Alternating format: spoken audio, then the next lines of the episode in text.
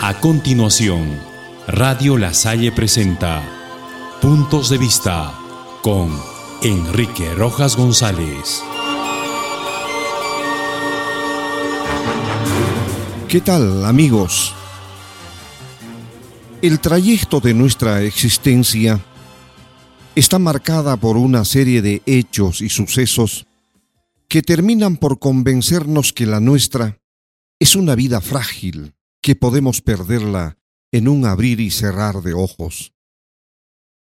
En este trayecto nos damos cuenta que algunos de nosotros, no todos por supuesto, no valoramos en su verdadera magnitud nuestra existencia y solamente aprendemos a darle más valor cuando dejamos de estar al lado de los nuestros, o sea, cuando alguien deja de existir.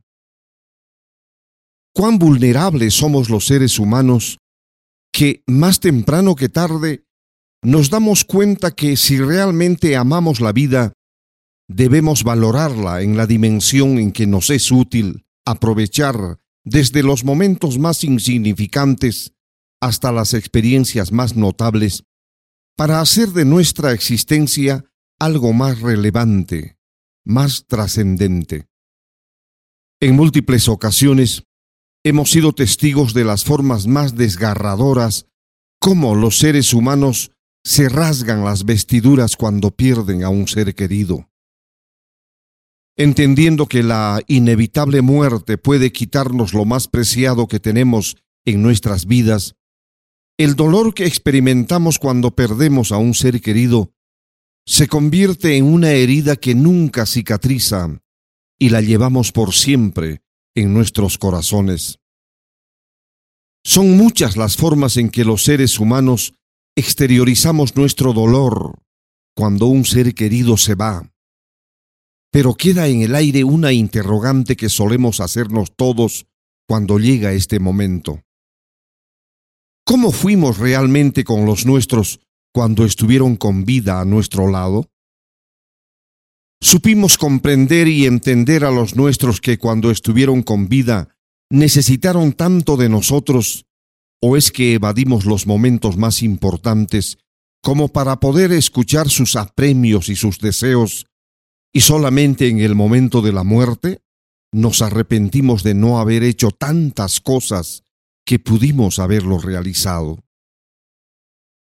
La inspiración de los hombres que pasaron por estos ingratos momentos ha hecho realidad la creación de hermosas frases que inmortalizan las vivencias con nuestros seres queridos, a quienes en todo momento debemos prodigarle toda la atención y el cuidado que necesitan, pero cuando están con vida y no cuando mueran.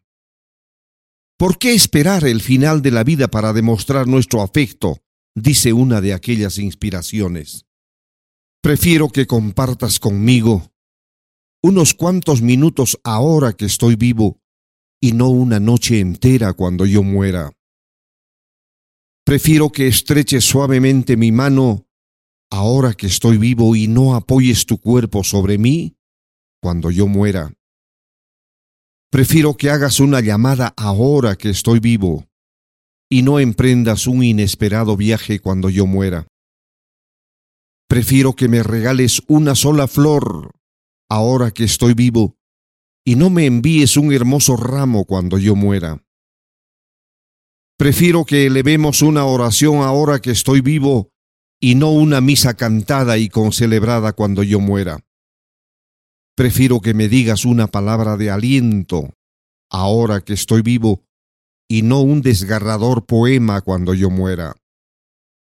Prefiero escuchar un solo acorde de guitarra ahora que estoy vivo y no una conmovedora serenata cuando yo muera. Prefiero que me dediques una leve plegaria ahora que estoy vivo y no un poético epitafio sobre mi tumba cuando yo muera. Prefiero disfrutar de los mínimos detalles ahora que estoy vivo y no de grandes manifestaciones cuando yo muera. Hasta mañana.